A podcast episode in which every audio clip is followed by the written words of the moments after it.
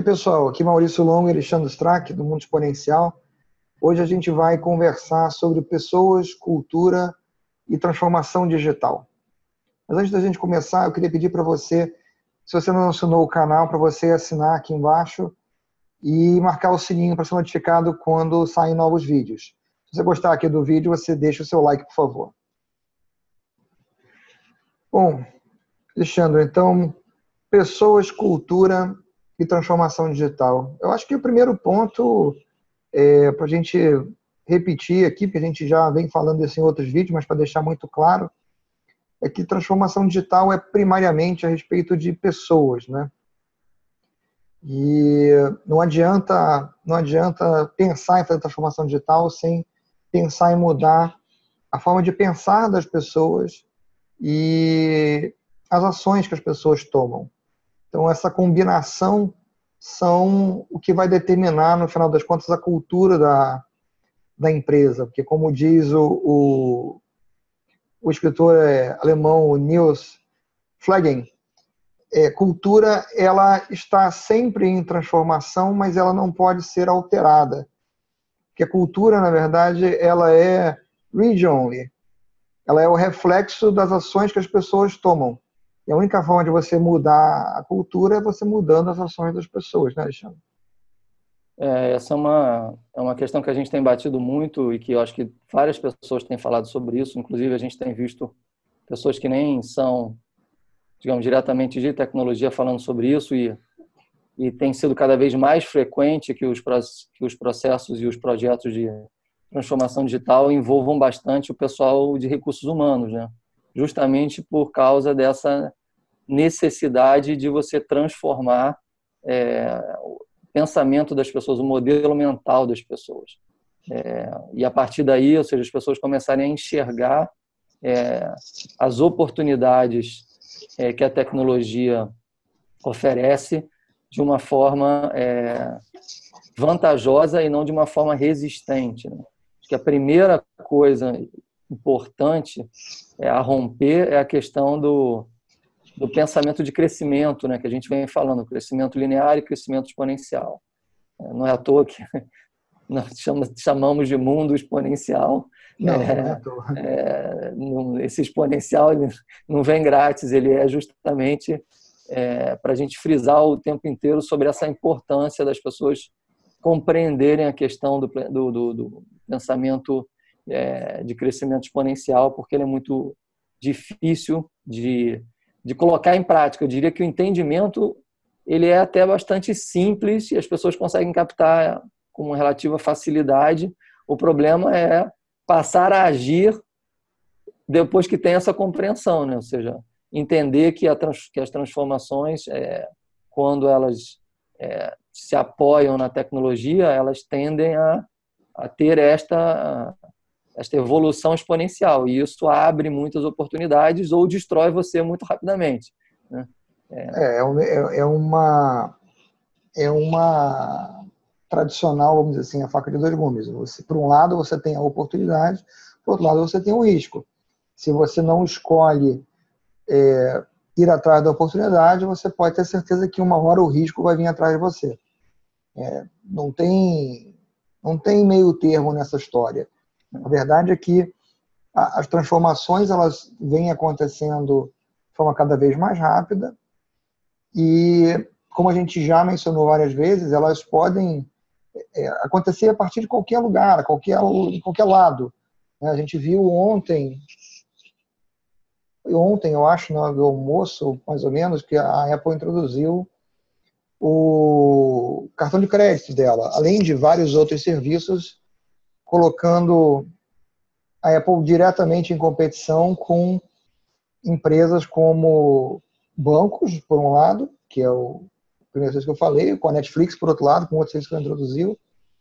Mas o fato é que uma empresa que é, não era um player, ou era, pelo menos por enquanto, um player bem periférico no mercado de, de financeiro, né, no caso em pagamentos, é, passou a, a, assumir uma posição muito mais proeminente. E ela pode fazer isso baseado na tecnologia que está embutida nos telefones que ela vende. Né?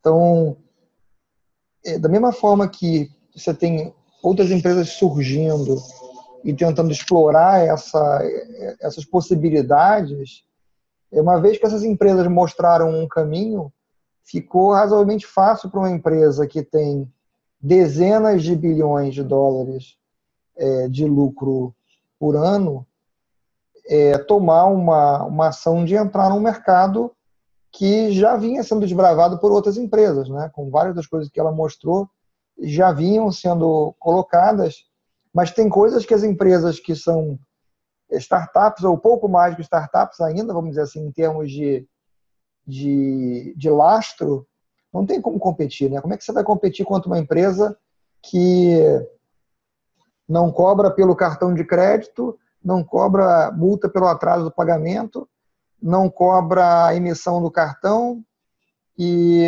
oferece, dentro do mercado americano, as menores taxas é, de juros no cartão disponíveis. E devolve dinheiro. Quem, quem pode fazer isso? Quem pode fazer isso é quem tem centena de bilhão de dólar no banco. Né? Tem condição, tem lastro para poder é, fazer, lançar um serviço como esse e ainda por cima anunciar que até o final do ano vai estar presente em 100 países por serviço.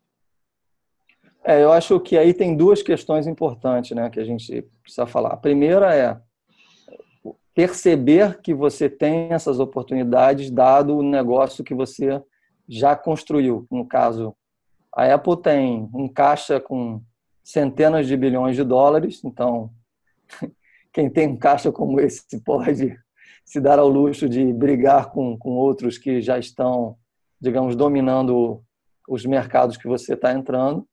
É, e além do que você tem, você fabrica um produto que você também já tem é, alguns produtos, na verdade, que você já tem um bilhão e meio de deles espalhados pelo mundo. Então você tem uma massa é, tanto de dinheiro quanto de dispositivos, onde você começa a poder colocar ali vários outros negócios é, que para os outros não é tão fácil porque não tem nem a grana, nem, os, nem, nem talvez os dispositivos, vai ter que usar dispositivos de outros e tal. E a gente sabe que a Apple ainda tem a questão da nuvem, ela também tem a nuvem dela, então ela já tem, é, ela já tem ela, uma grande.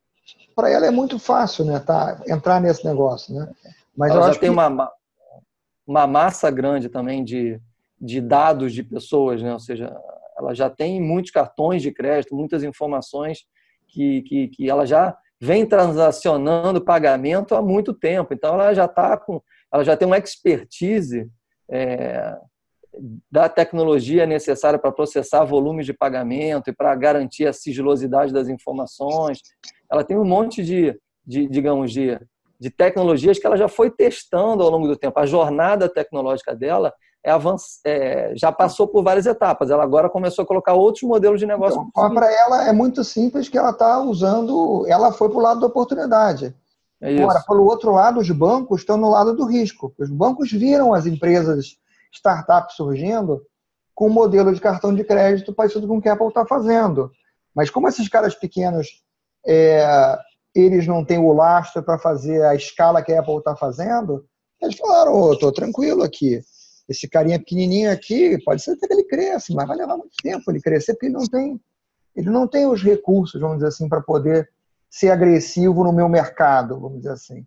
Aí veio o peixe maior, que estava fora do mercado, que era a Apple, pegou o lado da oportunidade e entrou nesse mercado. E o banco está ali sentadinho, olhando o pequenininho lá, o Nubank, vamos dizer assim, é, agora tem que olhar para a Apple. É. Então... É, na, verdade, é, na verdade, eu acho que aí, ou seja, por isso que eu estava falando das duas características. Né? A Apple ela já é uma empresa de tecnologia e ela já tem um mindset é, que, que, já é natural para ela. Né? Agora vamos pegar uma outra empresa mais tradicional, você acabou de citar banco e tal, que, que vive realmente o dilema, né? o dilema de ter que se transformar.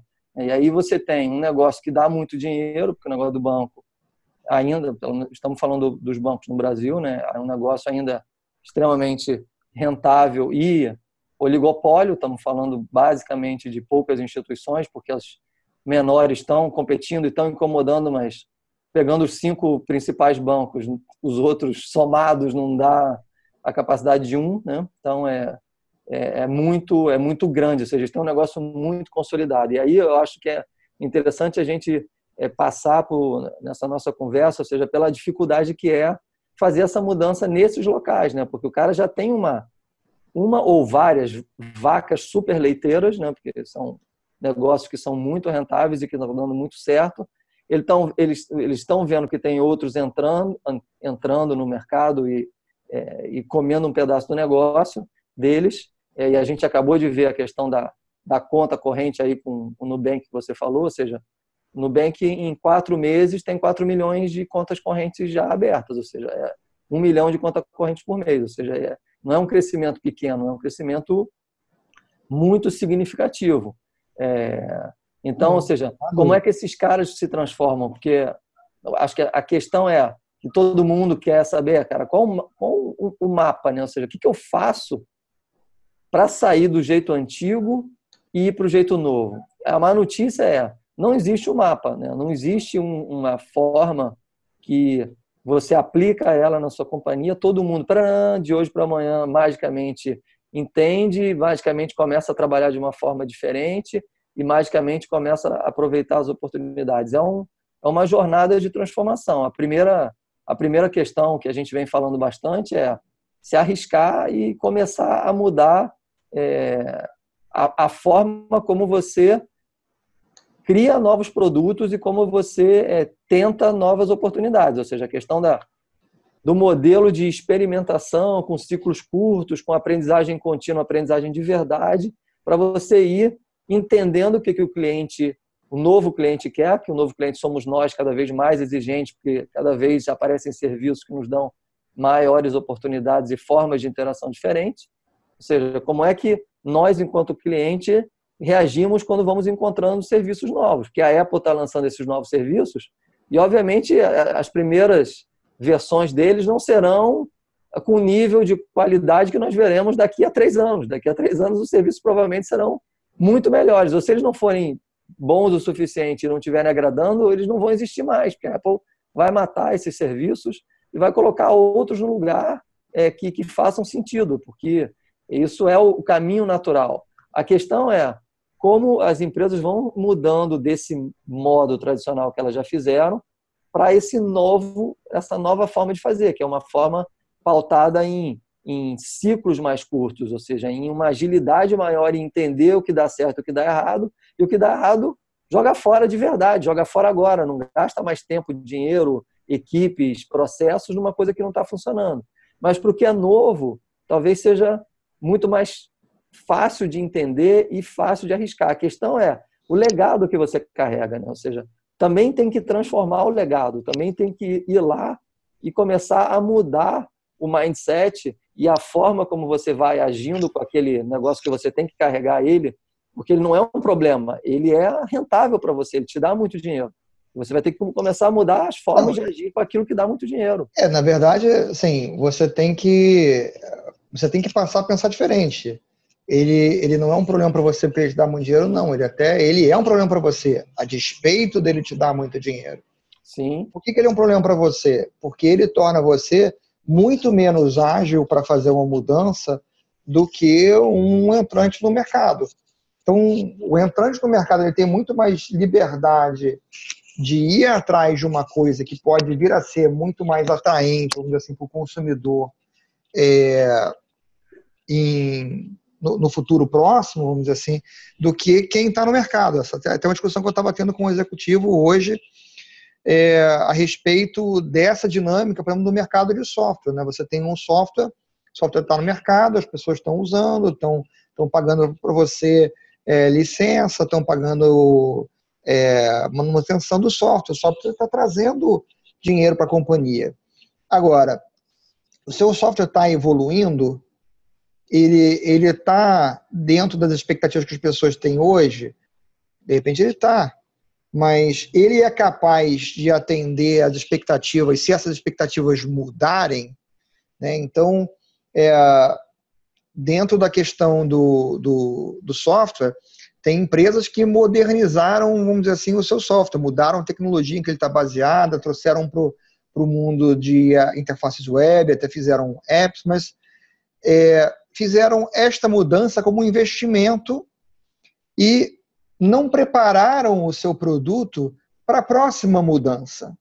Então, fizeram todo um investimento de, de, de transformar o produto para levar ele para um próximo degrau, é, que, para quem é mais antigo no mercado, as empresas mais antigas, vai ser a segunda ou terceira vez que está fazendo esse movimento. Se não aprendeu ainda que o mercado de tecnologia, na área de tecnologia, as coisas mudam sempre, só fez um investimento mal feito, porque vai ter que fazer de novo se aparecer uma, a, a, quando, quando aparecer, vamos dizer assim, essa próxima mudança que desafia, vamos dizer assim, aquilo que o seu software consegue entregar. É. Agora, o que, que acontece nesse caso? Se você levou sete anos para fazer a sua última transformação, você não vai ter sete anos na próxima vez, não, porque a tecnologia não está mais nesse ritmo. Né? Então, é, esse é o ponto, vamos dizer assim, aonde é, aquele legado que hoje te dá muito dinheiro, você tem que olhar para ele com um problema sim, porque ele pode se tornar um problema grave para você amanhã, quando ele te impedir de conseguir estabelecer uma concorrência direta com o cara que está entrando no seu mercado e oferece recursos que você não consegue oferecer. Então, essa é a visão que, que, que precisa ser mudada de fato. Ou seja, o cara olhar. Essa é a transformação de pensamento. É, é, o cara olhar que aquilo que estava dando certo e que ele tem excelência na forma de fazer, se transformou num problema, se transformou num problema que não o deixa avançar em velocidades mais altas e que não são velocidades simplesmente porque tudo está avançando mais rapidamente, então ele tem que entrar nesse jogo porque todo mundo é joga mais rápido. Não, é porque na verdade é, os clientes agora demandam mais rapidamente, porque também os clientes mudam as suas vontades, as suas demandas muito mais rapidamente do que. Porque mudam as demandas para eles, né? É, se o seu cliente é uma empresa, a demanda do consumidor para ela, ou do cliente dela, que é uma outra empresa também, é, é mais rápida do que, do que era antes. Por isso, a, demanda dela sobre você também muda mais rápido, né?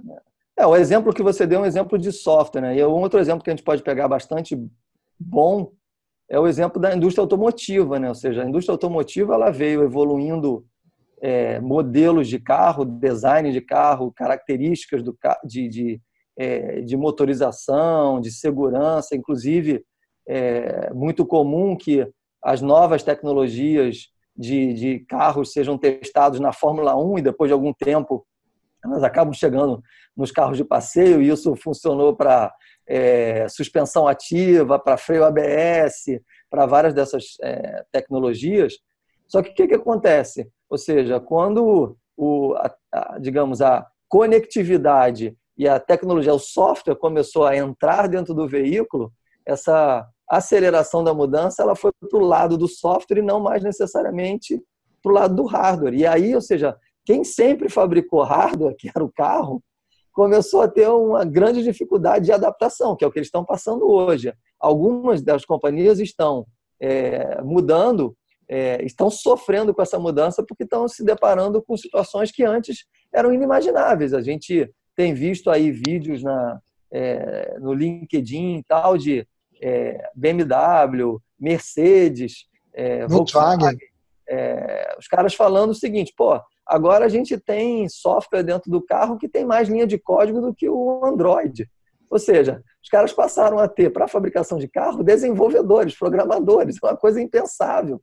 Você não tinha, você tinha engenheiro é, que especializado em, em engenharia de, de, de, mecânica, em, ou seja, designers para poder fazer novas características do carro, e agora as novas características vêm por software, né? ou seja, você encapsula novas características automaticamente dentro do seu, do, do, do seu é, software é, e, vai mudando os features. Né? E o exemplo é o mesmo, exatamente. É, nada impedia essas empresas de terem feito isso primeiro.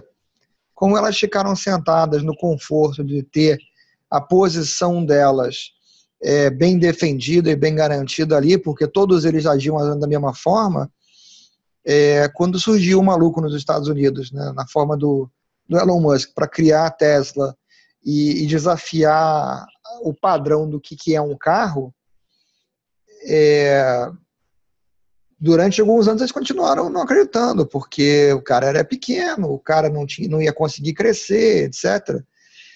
E a, a realidade hoje é que ele transformou totalmente aquilo que é um carro, de fato. Né? Um carro hoje é um, um, um computador móvel que gerencia a tração das rodas de forma é, não, individualizada ainda, mas é, hoje já separado frente a dianteira e a traseira, é, que controla a velocidade de giro da roda quando faz a curva. Assim, tem um nível de controle do que está acontecendo no carro inteiramente diferente de tudo aquilo que já existiu antes e, consequentemente, consegue dar um nível de segurança, um nível de conforto é, que, que era impensável antes. O, o Tesla Modelo S é ano após ano, após ano, após ano, o carro que tem o maior índice de segurança. Não, e, então, e aí você pegando esse exemplo, voltando para o que a gente estava falando, ou seja, é a questão de que hoje, numa companhia como a Tesla, o, no, na, no Google, na, na, na, companhia do Google que cuida do carro, esqueci o nome, acho que é Waymo, né? Uma coisa como essa. É algo por aí. E que cuida, e que faz o carro autônomo, o carro é, auto, que se dirige sozinho, né? Tal. É, ou seja, a, a mentalidade existente nesse lugar é justamente quando você vai pensar numa coisa nova, ou desafiar o modelo, o cara já pensa num, em, em, em, novas características que são softwares, ou seja, ele já tem a mentalidade de que, cara, ele vai testar novas features num software. É. O software vai trazer, vai não. captar informações para você poder entender se está funcionando ou não, se está dando resultado ou não, se precisa ser mantida ou se vai ser é, mas não, não, é só o software, né? É a questão do seguinte, de eu olhar para o problema é, com uma lousa branca na frente. Como é, como é que eu, se eu, eu vou criar um carro hoje? Como é que a gente pode fazer o melhor carro possível? Né? É, e aí, assim, olhar o que, que é possível hoje e ter aquilo como é, toolbox, né? Para você pegar as ferramentas que, que estão disponíveis para chegar na melhor solução. Enquanto o pessoal da indústria do automobilística estava olhando assim, como é que eu vou pegar o carro do ano passado e fazer ele vender de novo esse ano? E é, é. essa mudança, é, ela é radical, entendeu? É, o radical é você saber que o fabricante de carro antes ele não ouvia o cliente, né? Então esse é um grande choque para os caras agora terem que lidar com com o customer experience de verdade, né? Eles, antes eles fabricavam novos modelos e eles empurravam um novo modelo para o mercado, dizendo que tinha um monte de novas características técnicas, então as pessoas começavam a consumir esse novo modelo, até porque ele, muitas vezes ele deixava de produzir os modelos anteriores, né? Então é. Era, é... o carro era praticamente uma coleção de moda, né? Vamos dizer assim. É Isso, exatamente. 2018, 2017. É, é, então agora o cara tem que lidar, ou seja, eles enquanto fabricantes têm que lidar com a opinião das pessoas e ir transformando de acordo com a opinião do, do, dos consumidores. É um, uma mudança muito forte. Né? Então, é, é, diante daquilo que a gente está falando, ou seja, primeiro tem que ter o conhecimento de como o crescimento exponencial da tecnologia abre oportunidades e, a, e, e, permite que você avance muito mais rápido do que você imagina que consegue avançar. Então, é, mudar isto é, é a primeira característica para você começar a fazer da forma nova nos seus novos projetos. Isso eu acho que já é a primeira, primeira grande é, mudança que você pode fazer dentro da companhia e já começar a fazer essa transformação com tudo que você vai fazendo de novo, de experimentando novo. Quando você vai consertar algum problema ou, ou rever uma situação do passado, ao invés de aplicar o método anterior, a, a forma de pensar anterior já começa a aplicar a nova forma. Vamos consertar ou vamos fazer uma manutenção e não vamos fazer daquele jeito antigo, vamos pensar de um jeito novo como é que a gente pode resolver esse problema de uma forma completamente diferente do que a gente vem fazendo é, no passado. E aí você vai mudando as novas, o, o, que é novo, vai aplicando o novo nas coisas antigas e isso vai começando a permear. Não é uma coisa que acontece de hoje para amanhã. É uma jornada, literalmente, é uma jornada de transformação. E ao mesmo tempo que isso vai acontecendo, novos modelos de negócio vão surgindo. Por isso é importante que essa mudança tenha uma visão estratégica de para onde e por que, que isso tem que ser feito, por que, que isso tem que acontecer. Isso libera é, potenciais para você literalmente transformar o seu negócio para um negócio que você antes não imaginou. Você nunca, a gente nunca imaginava que a Apple fosse virar uma fintech. Você nunca imaginou que a Apple fosse ser uma, é, uma distribuidora de não, conteúdo de televisão. Não só distribuidora, né? Uma produtora de conteúdo de televisão, é, né? Produtora e distribuidora, é, né? Que é, é um, é um passo além, ela está criando conteúdo original próprio, né? É. Além de distribuir de outros, né? É, exatamente. É, então, quer dizer, quando, quando você começa a fazer de uma forma diferente e validar mais rapidamente, novas oportunidades começam a surgir, você começa a poder entrar em mercados que antes você nem imaginou, você enquanto empresa nem imaginou que eram possíveis de serem é, penetrados. Agora, não, e, e, essa é uma visão importante para as pessoas terem o seguinte: é, eu, não, eu, não, gosto de, muito de, de, usar a expressão que, que é corriqueira, que é uma da zona de conforto, mas cara, quantas empresas você já não viu que fazem aquela declaração? Não, nosso negócio é nosso negócio é colchão, nosso negócio é, é carro. Então, se você tem uma ideia que é para fazer eh, scooter e você faz carro, não, não, não posso, mas vai ter demanda, né? É, tem demanda no mundo inteiro, tem uma mudança acontecendo de paradigma de transporte. É, você não quer, você não pode se ver como uma empresa de transporte, vamos dizer assim, de mobilidade urbana, você tem que se ver como uma empresa de carro. Se amanhã as pessoas quiserem andar é, de é, de, de, patinete lá da scooterzinha, quiser andar num, num, triciclo coberto, vamos dizer assim, e isso virar é, uma coisa que, que as cidades estão adotando como uma nova tendência, você vai deixar de existir porque você só pode fabricar carro? Né? Você não, então, tem. Eu acho, eu, né? eu acho que aí o importante é, é que é o que você está falando é é, é o passo de, da, das empresas terem a humildade de entender que vão ter que mudar esse formato de gestão, né? Esse formato de gestão aonde as, os líderes sabem, né? ou seja, eles têm certeza das coisas que vão dar certo, porque eles são líderes, eles já conhecem esse mercado, ou seja, isso não é de hoje. A Harley Davidson era a maior fabricante de motocicletas é, e mais importante fabricante de motocicletas que tinha nos Estados Unidos, até que os caras da Honda foram lá e olharam e falaram assim, pô, os caras entregam é, leite na porta da, da, da, casa das pessoas e eles vão de bicicleta, né? Se a gente fizer uma motinho é, com pouca cilindrada, isso vai acelerar esse, esse processo, vai ter um, acho que vai ter um mercado aí de, de gente interessada em consumir essa, ou em ter esta, esta moto, essa moto porque vai facilitar o trabalho. Que fizeram, sei lá, a primeira moto de 50 cilindradas. E a Harley Davidson falou, cara, isso não é moto, isso é outra coisa, isso não vai dar certo.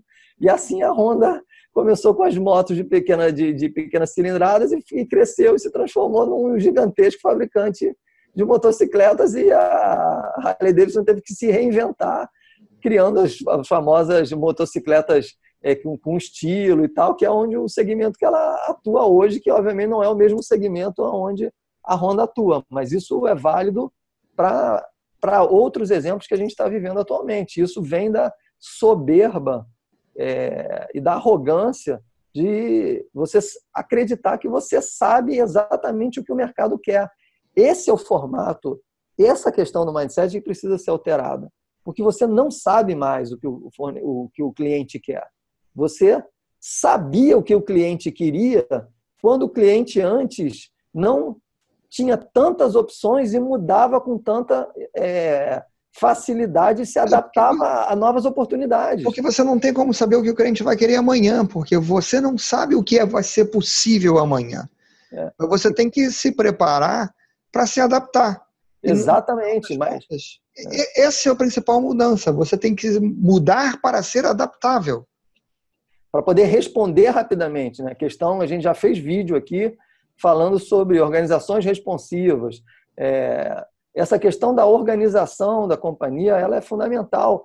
Transformação, ela muda com as pessoas, mas a forma como se, se lida com a organização, que é o conjunto de pessoas, tem que ser alterado também. Não dá mais para funcionar no, no método antigo, comando e controle altamente hierarquizado, aonde quem está em cima sabe tudo e quem está embaixo não sabe nada. Esse modelo não vai permitir transformação, porque o cara continua imaginando que ele sabe exatamente como funciona, porque ele veio de uma época onde ele fazia de uma outra forma e estava dando certo. E funcionava e ganhava muito dinheiro. A questão é que esse negócio ainda está existindo, ainda está dando muito dinheiro. Então, na cabeça daquela pessoa, não tem essa mudança. Continua do jeito passado, porque está dando certo e continua sendo rentável. Ele não consegue ver a ameaça, a ameaça fica invisível.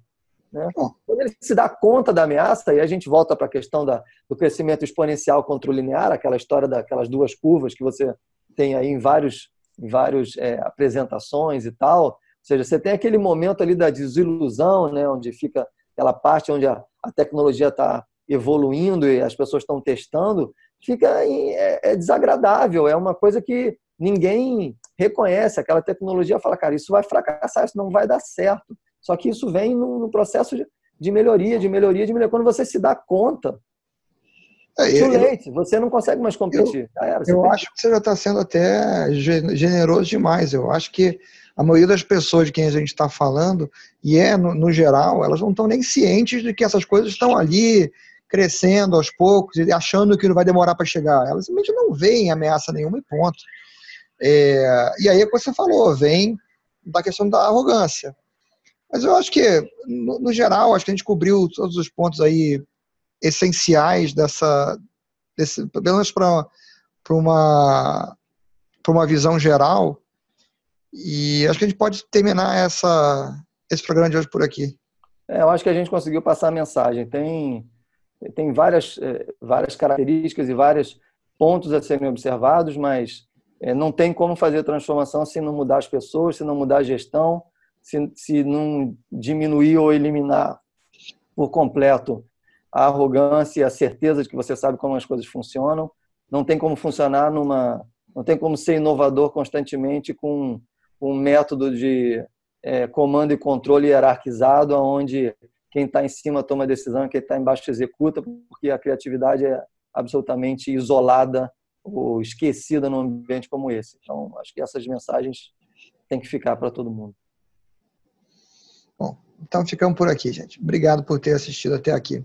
Valeu, um abraço. Tchau. Falou, abraço.